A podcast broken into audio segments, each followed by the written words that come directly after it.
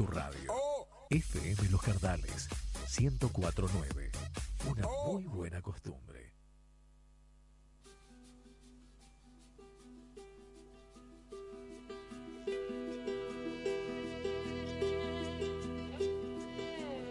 Desde la profunda zona de tu dolor diseminado. No volverás del fondo de las rocas. No volverás del tiempo subterráneo. No volverá tu voz endurecida. No volverán tus ojos taladrados. Mírame desde el fondo de la tierra, labrador, tejedor, pastor callado, domador de guanacos tutelares, albañil del andamio desafiado, aguador de las lágrimas andinas, joyero de los dedos machacados, agricultor temblando en la semilla, alfarero en tu greda derramado. Traed a la copa de esta nueva vida vuestros viejos dolores enterrados. Mostradme vuestra sangre y vuestro surco. Decidme, aquí fui castigado porque la joya no brilló o la tierra no entregó a tiempo la piedra o el grano. Señaladme la piedra en que caísteis y la madera en que os crucificaron. Encendedme los viejos pedernales, las viejas lámparas, los látigos pegados a través de los siglos en las llagas y las hachas de brillo ensangrentado. Yo vengo a hablar por vuestra boca muerta. A través de la tierra, juntad todos los silenciosos labios derramados y desde el fondo habladme toda esta larga noche, como si yo estuviera con vosotros anclado. Contadme todo, cadena a cadena, eslabón a eslabón y paso a paso. Afilad los cuchillos que guardasteis, ponedlos en mi pecho y en mi mano, como un río de rayos amarillos, como un río de tigres enterrados, y dejadme llorar horas, días, años, edades ciegas, siglos estelares. Dadme el silencio, el agua, la esperanza.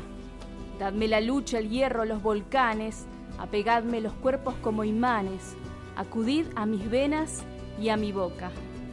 Hablad por mis palabras y mi sangre.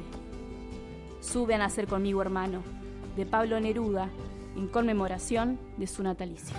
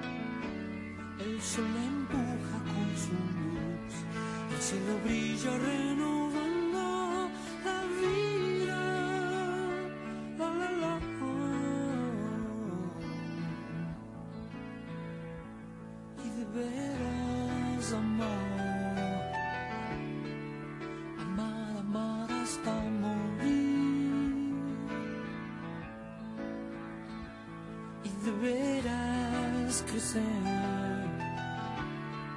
sabiendo reír y llorar.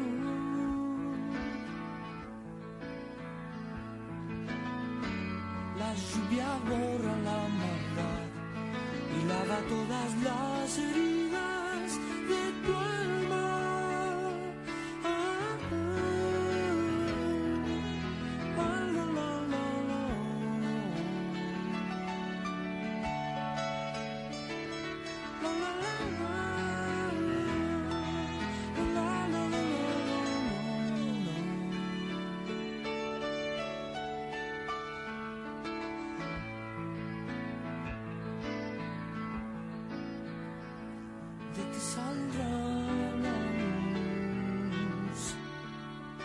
solo así serás feliz y deberás luchar si quieres descubrir la fe.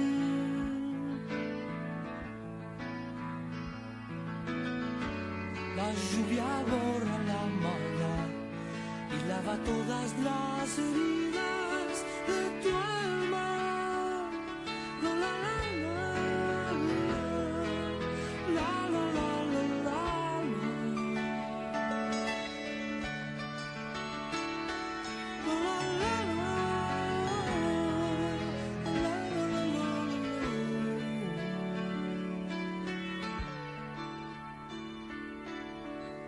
Este agua lleva en sí la fuerza del fuego. Lo Dios que responde por ti, por mí.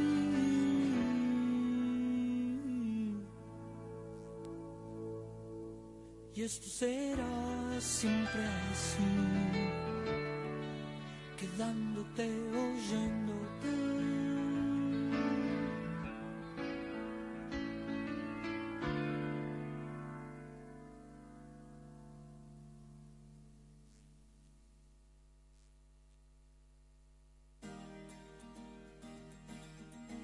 Deberás luchar si quieres descubrir la fe, decía Luis Alberto Spinetta en su tema Quedándote, oyéndote. Buenas tardes amigos, hemos comenzado una nueva misión del puente. Hoy martes 11 de julio estamos saliendo en vivo por FM Los Cardales 104.9. Mi nombre es Paola, nos acompaña Juan. ¿Cómo estás Juan? Hola Pau, bien, acá andamos. Y Andrés en la operación técnica. Contanos eh, los contactos a la gente, así se pueden comunicar con nosotros. Dale, se pueden comunicar vía WhatsApp al 03489 52 72 68 o a través de nuestro mail elpuentecontacto@gmail.com o por nuestro Facebook Ajá. El Puente. Buenísimo. Estamos recibiendo muchos llamados, agradecemos a la comunicación de Mariela, de Damián, de Agustín, De Jessy. de María, así que en un ratito los vamos a leer. Qué, qué buen poema. Hermoso. Empezamos con, con Pablo Neruda, hoy se cumple, mañana en realidad, un nuevo aniversario de su natalicio. En este día no, no- nos- no nos acompaña Agustín, va a venir dentro de unos pocos días, está cubriendo un evento muy importante en Italia. Sí, que le mandamos un saludo enorme. un abrazo muy grande, espero que nos pueda escuchar allí vía mail, vía internet.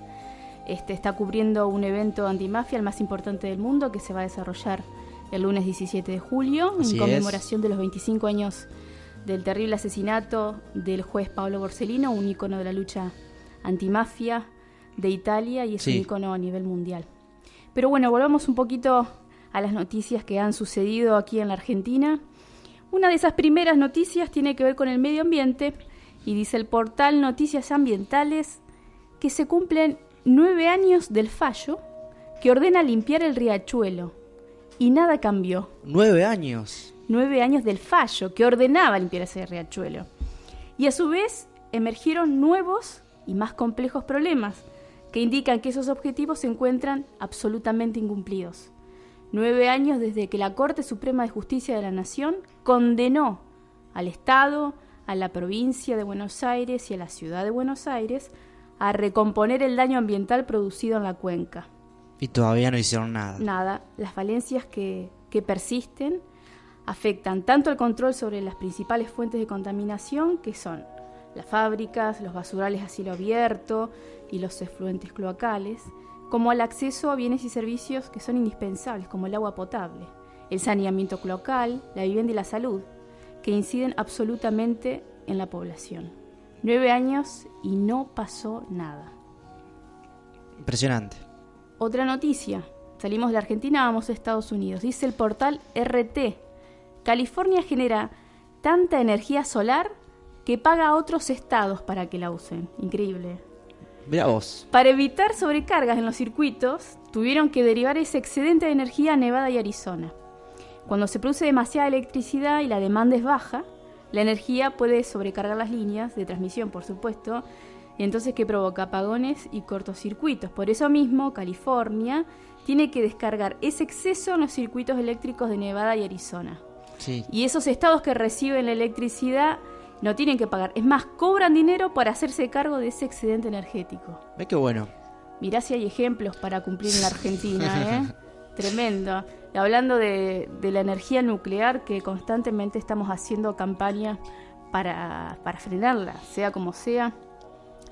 Hace unos días, el programa Miento y Medio, Sí. de Canal 7, la TV pública, ATC dirían algunos, que sale todos los sábados a las 4 de la tarde, eh, hicieron un... y que además ganaron el Martín Fierro. Ganaron Hace Mar- unos- sí. como mejor programa cultural de la Argentina.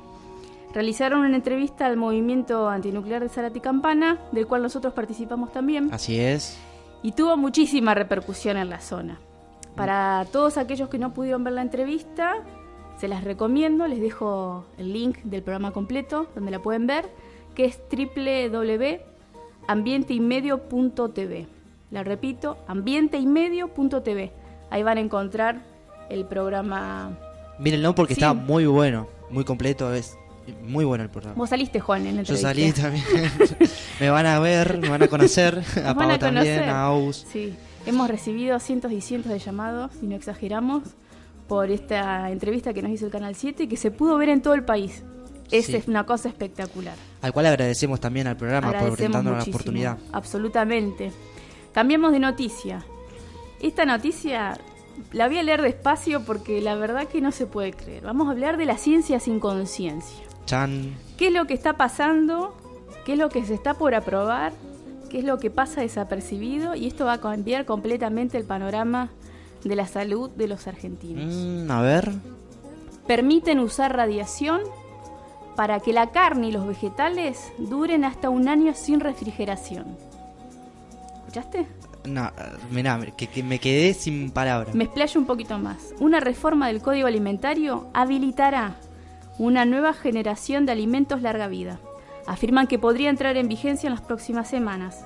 Los productores de alimento quedarán habilitados a usar este método de conservación basado en tecnología nuclear, que consiste en exponer la comida a breve dosis de radiación gamma para elimi- eliminar sus microorganismos. Una vez oficializada esta decisión, las empresas de esos rubros, o sea, los empresarios, Sí. los que nos dicen qué podemos comer y qué no, van a llevar sus productos que ya están envasados a esas plantas especiales que usan cobalto 60, que es un material radioactivo, y en esos recintos el alimento va a quedar algunos minutos o hasta horas frente a la fuente de radiación. Los ensayos, dicen ellos, muestran que se puede pensar en triplicar la vida útil de las carnes rojas y blancas o llegar a conservarlas hasta un año sin cadena de frío. A su vez, el pescado puede mantenerse fresco por 45 días en vez de 4 días. La era de la comida nuclear está por comenzar. Comida nuclear. Comida nuclear. Imagínate un pescado que no tenés que ponerlo en el freezer. Que lo podés poner en, un cajón ahí en, en la cocina, en la mesada. No sé, no lo imagino. ¿Te parece natural? ¿Vos No, comerías eso? No, no. Es una locura. Y están a punto de aprobarlo. No, Van a aprobar este nuevo método de comida nuclear. ya no saben qué hacer. Nos pasan por arriba. ¿no? Sí, Yo me pregunto, ¿es inocua esta ingestión de los alimentos irradiados? ¿Son fiables esos estudios sobre la irradiación alimentaria? Vamos a seguir muy de cerca este tema porque la verdad es, es aberrante. Qué noticia, ¿eh? una bomba. Una bomba. Vamos a reflexionar un poco, nos tomamos un minutito y ya volvemos con más El Puente. a dormir. Voy a verte deslizando por la vida como entre nieve y sal. La luz de un proyectil traza un arco sutil. Cuelgo rezos en tu nombre entre la oscuridad. Decirle al cobrador ya este cielo azul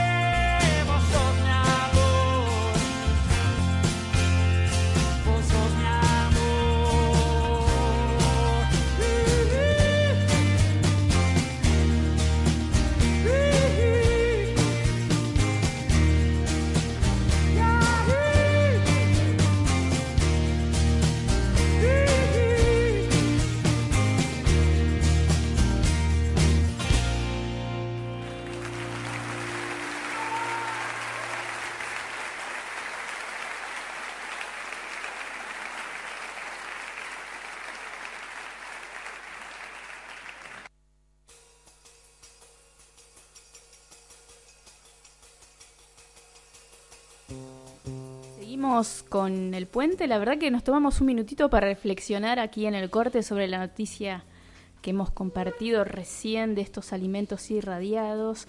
Antes de continuar con el programa, Juan, repetinos las vías de contacto, por favor. Dale, les voy a pasar nuestro WhatsApp al Sí. 03489 52 72 68 03489 52 72 68 Sí. a través de nuestro email Ujú. elpuentecontacto arroba gmail.com o por nuestro Facebook Sí, El Puente. perfecto. Seguimos un poquito hablando de nuestro amigo Monsanto, que hacía rato no teníamos novedades de, de él. ¿Qué pasa con Monsanto ahora? ¿Qué pasó? En California, Estados Unidos, según nos cuenta el portal La Jornada de México, están habiendo cientos y cientos de juicios contra Monsanto por causar cáncer con el glifosato. No es una novedad, nosotros ya sabemos que es absolutamente cancerígeno el glifosato, pero que ya se lleven los juicios y estén saliendo sí es una buena noticia para nosotros, que esto salga a la luz.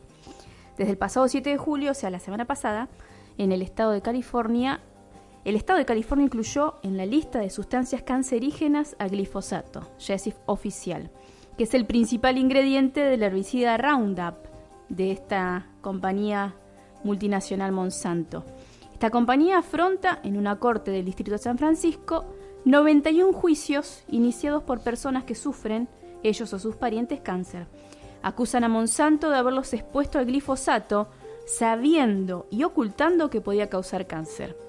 El agrotóxico glifosato fue inventado por Monsanto y es usado ampliamente en la agricultura y en la ganadería, jardinería. Perdón. Pero el uso aumentó hasta un 2000% debido al cultivo del- de la soja, del maíz y otros transgénicos que son tolerantes a este herbicida. Un documento clave que Monsanto intentó por todos los medios desechar Sí. es un estudio que ellos mismos publicaron en 1983 sobre el efecto del glifosato en 400 ratones de laboratorio, que muestra que un número significativo de estos animales expuestos al glifosato desarrollaron tumores. O sea que hay un estudio Hay de un ellos estudio de mismos ellos. en el 1983 que hasta el día de hoy lo quieren ocultar a toda costa. Hay un estudio francés muy muy famoso de Seralini en el 2012, eh, ellos alimentando ratones también con maíz transgénico, con glifosato, mostraron justamente resultados similares a los de, de los que dijimos recién, los que realizó Monsanto en el 83 Sí. y ambos son coincidentes. Y la Organización Mundial de la Salud, gracias a estas conclusiones, motivó que se declarase en el 2015 el glifosato como un probable cancerígeno en humanos. Sí. Esta ola de juicios contra Monsanto sigue creciendo y cada vez más emergen evidencias de cómo esta transnacional sabía de los daños del glifosato y los transgénicos, pero desató una serie de maniobras para ocultarlo, así aumentando sus ganancias a toda costa, ¿no? A costa de la salud de las personas y del ambiente. Sí, no le importa nada. Y qué bueno que esto salga a la luz. Absolutamente. Aquí entrando, aquí cerquita, pocos kilómetros, entrando hacia Zárate, nos encontramos con la fábrica Monsanto, donde se produce su producto estrella, el Roundup. Sí. Esta fábrica, que fue fundada en 1956 en Zárate, es la primer planta de Monsanto en Sudamérica. Qué orgullo, ¿no? Mm, Sí, qué orgullo. Entre comillas. Pasamos a página 12, no es una noticia tan diferente a la de recién. Vandana Shiva es una señora muy famosa a nivel mundial, una ecologista india, Sí. ganadora del Nobel Alternativo, le escribió a la Corte Suprema de Justicia de la Argentina. Vandana Shiva dice, empujan a la humanidad al límite.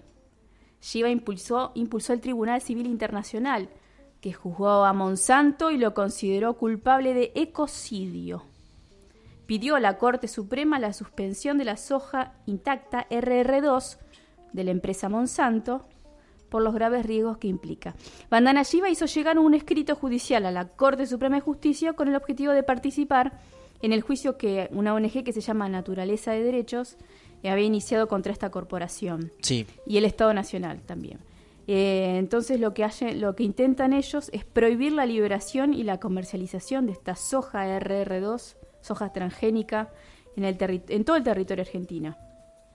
Bandana Shiva, convertida en una de las principales referentes mundiales dentro de los movimientos ecologistas, fue una de las promotoras de la conformación del, Tribunal Civil de Monsanto, que durante el mes de octubre del año pasado, en el 2016, recibió decenas de testimonios de todo el mundo sobre las implicancias eh, en la salud y en el ambiente que los agrotóxicos y los organismos modificados genéticamente están haciendo a la población. Y en el pasado mes de abril eh, se declaró Monsanto culpable del delito de cocidio en la Corte Internacional de la Haya.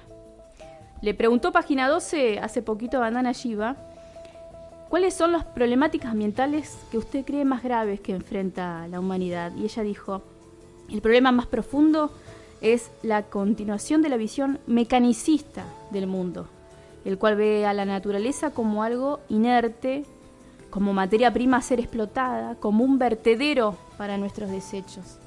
Esta visión del mundo ganó fuerza con los combustibles fósiles y se impuso en el mundo a través del colonialismo, destruyendo las culturas de Pachamama, Gaia, las cuales ven a la Tierra como un ser vivo y a los seres humanos como parte de la Tierra. Las diversas expresiones de la crisis ecológica actual, el caos climático, la erosión de la biodiversidad, la extinción de las especies, la desaparición y la contaminación del agua, etcétera, están todas relacionadas con este paradigma mecanicista tan anquilosado.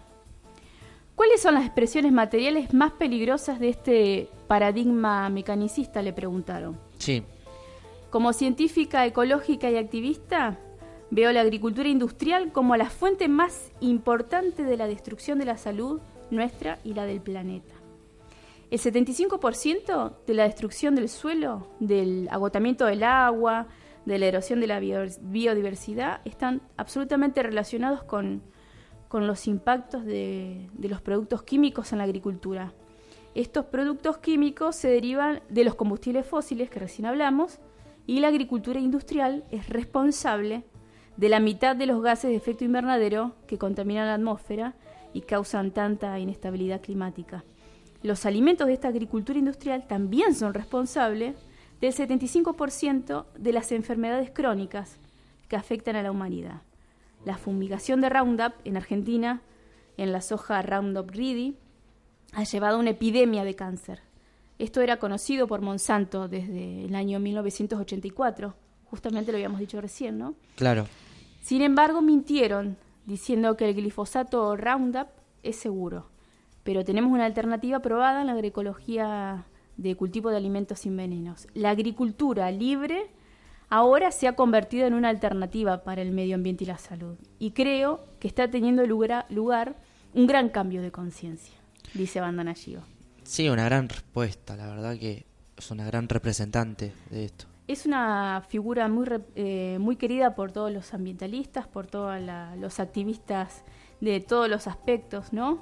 Eh, a nivel mundial. Sí, es algo, una, una, gran mujer, muy sabia. Sí, algo que creo que es importante decir también, que el Estado es cómplice de esto absolutamente, también. Hay que decirlo. Ahora vamos a hablar de Gustavo Esteva. Gustavo es un famoso, respetado activista mexicano.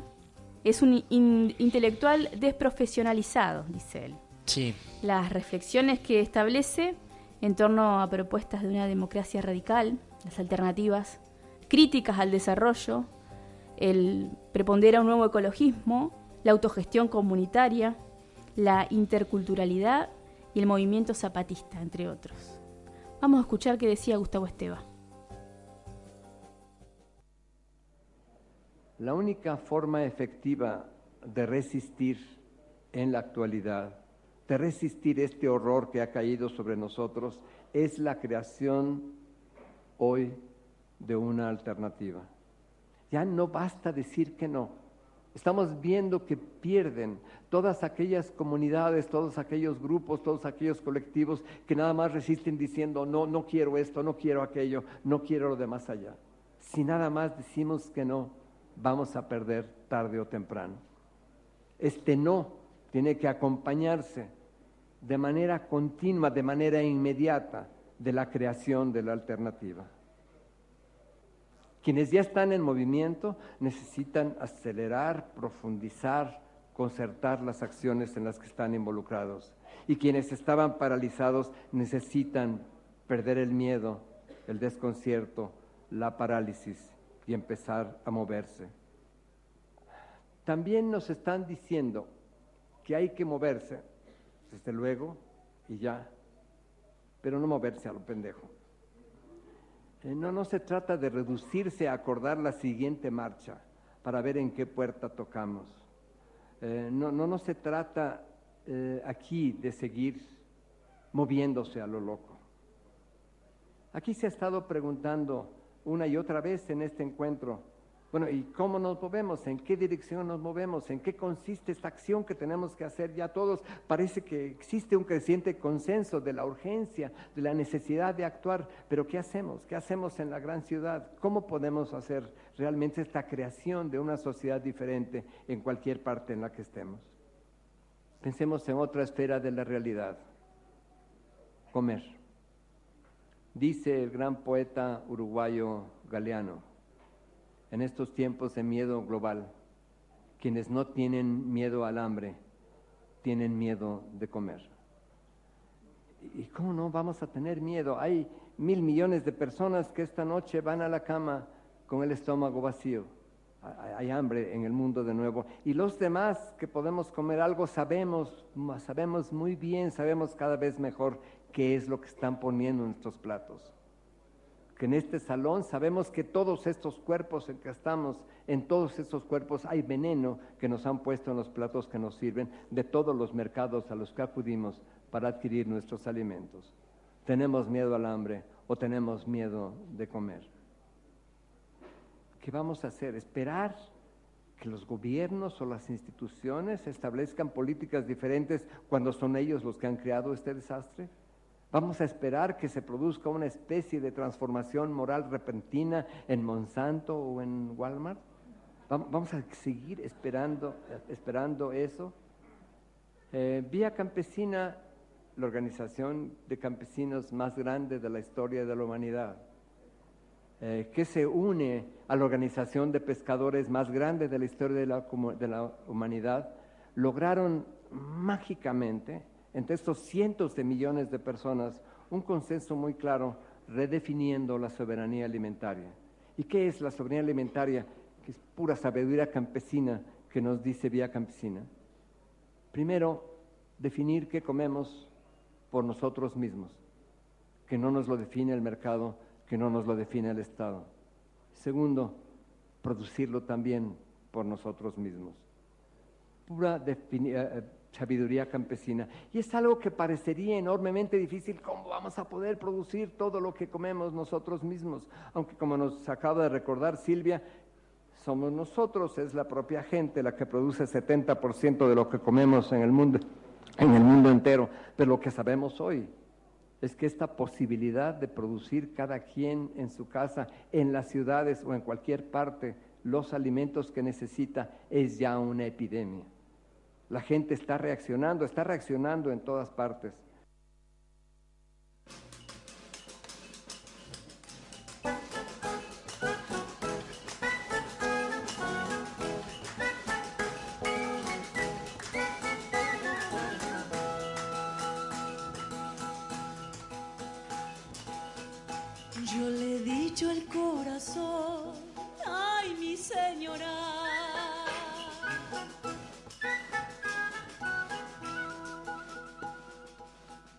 Yo le he dicho al corazón, ay mi señora.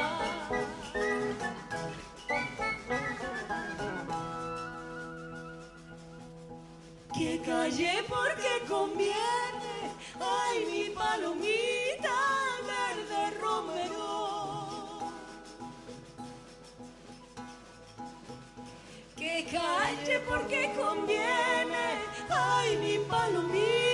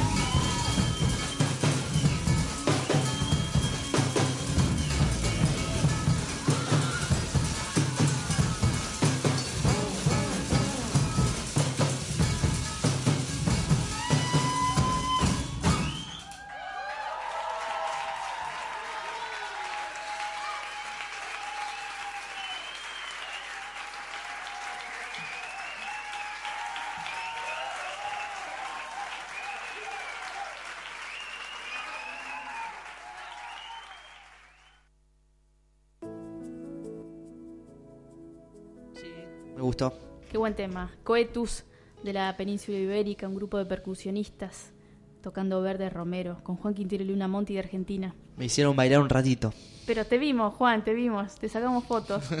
ya lo subimos al Facebook del, del- de FM Los Cardales, no te preocupes.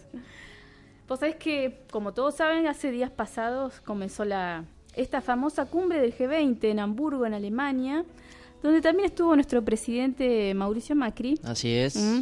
Esta cumbre que se realiza, entre comillas, para abordar estas grandes cuestiones económicas a nivel mundial y aspira a ser un espacio un poco más representativo que el, el G7, que solo reúne los países más ricos, que son Alemania, Canadá, eh, Estados Unidos, Francia, Italia, Japón y- y el Reino Unido. Sí. Paralelamente a este al desarrollo de estas cumbres, sea el lugar que sea, donde se realice, siempre hay presente, y por suerte, decenas de miles de personas que se manifiestan, que ponen su punto de vista, que aprovechan estas circunstancias de estas cumbres para protestar contra las políticas, contra los acuerdos llevados a cabo. ¿Y qué pasó, Pau? Y esta vez las calles de Hamburgo se colmaron de zombies, cubiertos de arcilla, ¿Cómo de zombies? Dos días antes del comienzo de la, la cumbre del G20. Esto fue una performance realizada por mil actores que descendieron por una calle central de la ciudad de Hamburgo eh, el miércoles pasado. Mientras se arrastraban estos zombies y se desenvolvían como lo haría un muerto vivo en una eh, película apocalíptica, las personas que paseaban obviamente se sorprendieron con esta intervención, ¿eh? nada que ver con lo que se estaba realizando. Por fin algo le llama la atención a la gente. Sí. Tras caminar eh, en silencio, abs- absoluto silencio por dos horas, uno de estos individuos, de estos actores, se arranca ese disfraz gris cubierto de arcilla y revela un atuendo colorido que tenía debajo de esa, de esa fachada zombie. Los creadores de esta intervención explicaron a todos los medios presentes que este show, que duró dos horas, do- imagínate dos horas caminando, Dos horas caminando mil actores en silencio, vestidos de gris, La gente que no entendía nada. en Alemania, donde se desarrolla la cumbre más importante a nivel mundial, a nivel político-económico. Esta performance fue ideada con el objetivo de incentivar al público, a la gente, para que sea más responsable en la participación política y social y destacar fundamentalmente que el cambio puede provenir de la sociedad. Por supuesto que sí. Ellos decían, no podemos esperar que el cambio ocurra con el accionar de los más poderosos del mundo. Tenemos que demostrar que todos somos responsables, tanto en la sociedad como en la política. Y el tiempo es ahora, dijo el vocero de este grupo de artistas. Nuestra campaña, dice, es en representación de muchas personas alrededor del mundo que no están dispuestos a tolerar ni un minuto más el impacto destructivo del capitalismo, añadió en este comunicado. Lo que nos salvará al final no es el balance de nuestras cuentas bancarias, sino que seamos solidarios entre nosotros, finalizó. Cuánta razón. Me encantó lo que hicieron, la verdad que este grupo de, de jóvenes, miles de jóvenes, que tienen un eco en todo el mundo, recordemos que la próxima cumbre se va a realizar en Argentina. Chan, vamos a ver qué se puede Mm, hacer. ¿Qué va a pasar? Hablando de gente revolucionaria, tenemos, hoy quiero recordar a Joan Baez, que es una de las máximas figuras de la canción protesta que yo adoro, de Estados Unidos. La fama mundial eh, de ella estuvo muy vinculada a su activismo político, el cual le valió varias entradas a la cárcel, por supuesto. Su oposición a la intervención estadounidense en la guerra de Vietnam, su lucha contra la discriminación racial y sexual, el apoyo constante al llamado tercer mundo y la defensa del medio ambiente tuvieron un clarísimo reflejo en la música de Joan Baez. El padre de Joan Baez fue un notable físico y matemático de origen mexicano, quien rechazó trabajar por convicciones personales en el proyecto Manhattan, ni más ni menos, para, que era el proyecto que se desarrolló para fabricar la bomba atómica Sí. así como en otros lucrativos puestos de la industria armamentista. Estos hechos influyeron muy consi- considerablemente en la formación de esta gran artista en cuanto a su compromiso social. La notable Joan Baez. ¿La escuchamos?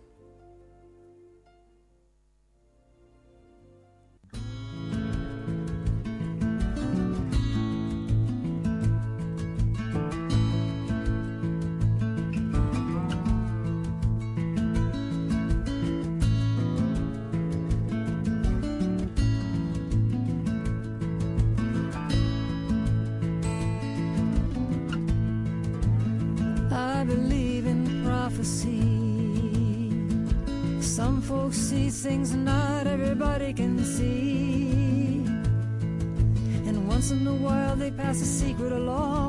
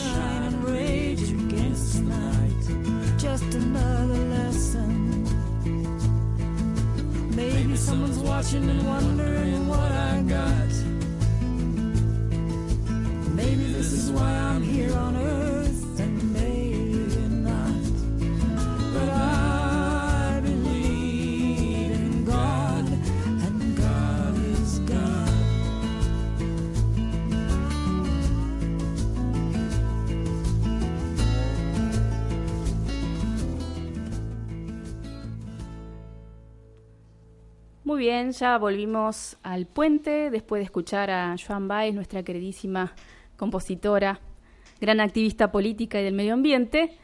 Le comentábamos al principio del programa que Agustín se encuentra en Palermo, en Sicilia, Italia. Así es. Va a ser testigo a presenciar uno de los eventos antimafias más importantes del mundo, que se va a desarrollar el próximo lunes. Y para eso nos hemos contactado con Aaron Petinari, que es el jefe de redacción de la revista Antimafia Duemila de Italia. Estamos en este momento conectados con Aaron. Muy buenas tardes, Aaron. Muy buenas tardes a todos ustedes, gracias, gracias a vosotros. Es un placer podernos comunicar con vos. Es la primera vez que lo hacemos. También para mí. Nos gustaría que nos comentes un poco de qué se trata este evento tan importante que se va a, re- a realizar el lunes próximo. Bueno, el, eh, es- e- estos días eh, son, van a ser la conmemoración mm, del juez Paolo Borsellino, eh, que fue matado el 19 de julio del 1992. Y para esa recurrencia, eh, nosotros de Antimafia 2000 eh, tenemos esta conferencia eh, aquí en Palermo desde el 2000, el año 2000 que hacemos estas conferencias. Y bueno, en este, el título que tiene esta conferencia es ¿En, eh, en qué eh, estado está la mafia? Eh, y vamos a encontrar los jueces vamos, eh, de Palermo, eh, Nino Sí. Di Matteo, el Ujú. juez de Reggio Calabria, eh, Giuseppe Lombardo, Ujú. y el juez también de la Procura Nacional Antimafia, Donadio, y también eh, los periodistas, también estás el director de Antimafia 2000, Giorgio Bongiovanni, y igualmente Saverio Lodato y, y Mauricio oh, Torrealta, eh, que es también un periodista muy importante eh, de la, en la escritura de la historia de la mafia. Nosot- y sí. vamos a hablar sobre, sobre la memoria de Paolo Borsellino y también estás el, el hermano de Paolo Borsellino que vas a hablar a, todo, toda la gente de Palermo y de Italia que vas a venir acá. Es un evento que congrega a muchísimos medios nacionales de Italia internacionales y también van a estar presentes miles de personas. Nosotros y toda la gente, los periodistas que están eh, luchando día a día, cuerpo a cuerpo, como lo estás haciendo vos, a favor de la justicia. Este, para nosotros es un placer poder comunicarnos con ustedes, que sos la voz ahora en este momento representante de la revista Antimafia y de toda la labor que están realizando para sacar a la luz este, el proceso que está desarrollando, la tarea que está desarrollando Nino Di Matteo en Italia junto a otros fiscales. Es muy importante para nosotros, es un gran ejemplo, lo vamos a seguir muy de cerca. También agradecemos a Agustín que esté presente ahí, que sea la voz y los ojos de todos nosotros en este momento y en ese día tan importante para nosotros.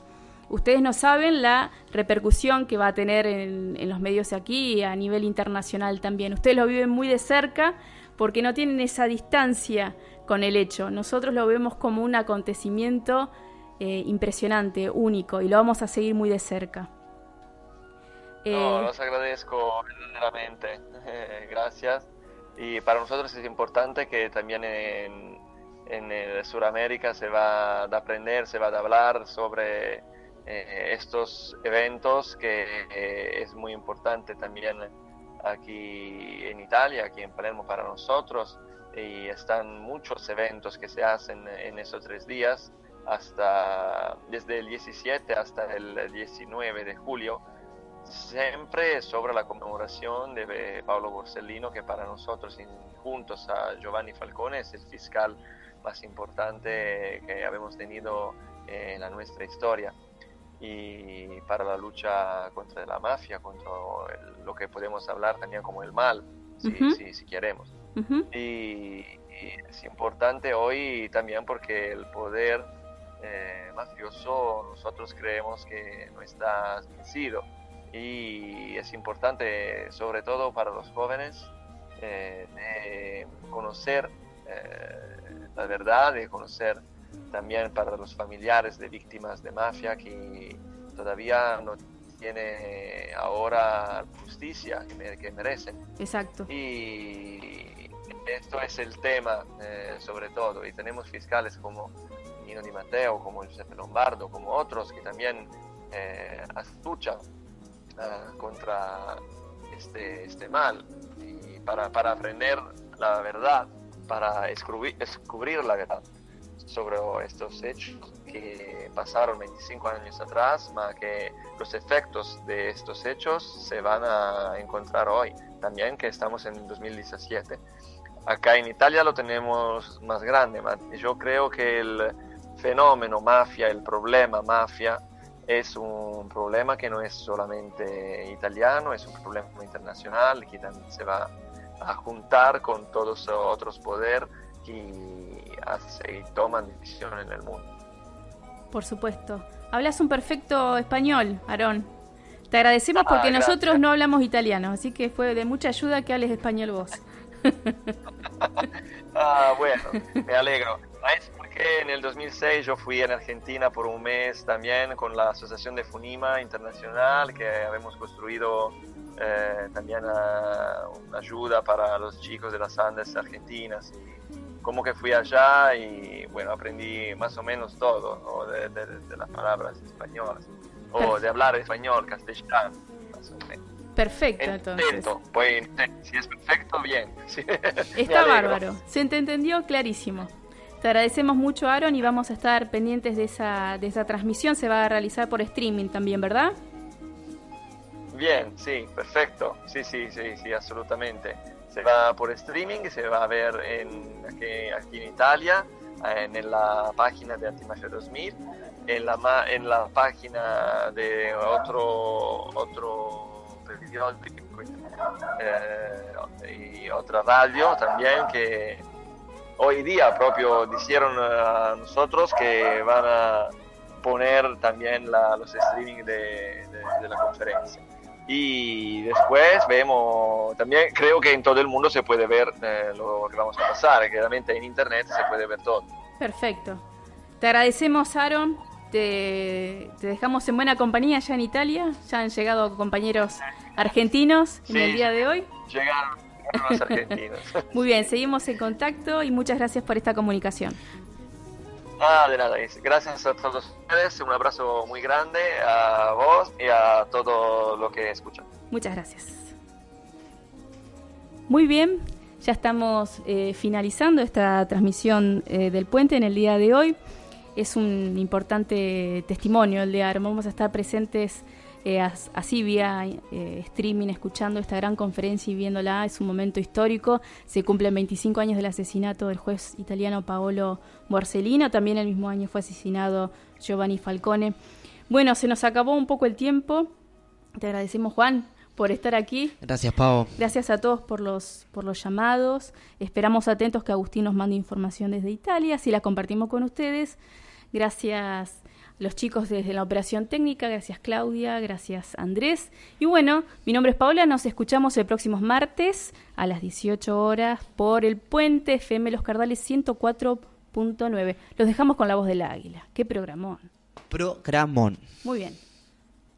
Tanto que yo creí que nunca iba a hacer esto y acá estoy diciéndome es insólito y es simplísimo. Entre tantas frases hechas, te que me hace falta tu canción. Yo que siempre desprecié tu don, que siempre lo envidié, porque me desgracié en un rencor fatídico, tristísimo. Puede que ya sea tarde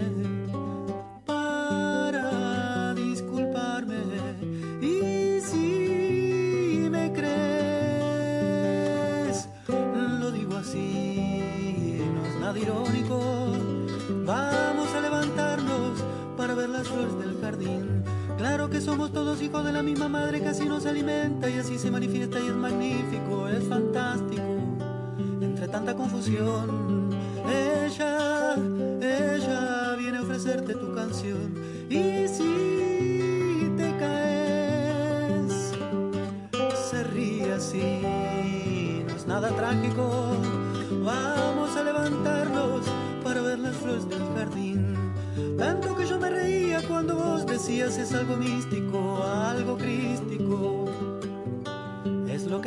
Sangre, en el río que te lleva al corazón. Y si te perdes, te espera ahí, es algo mágico.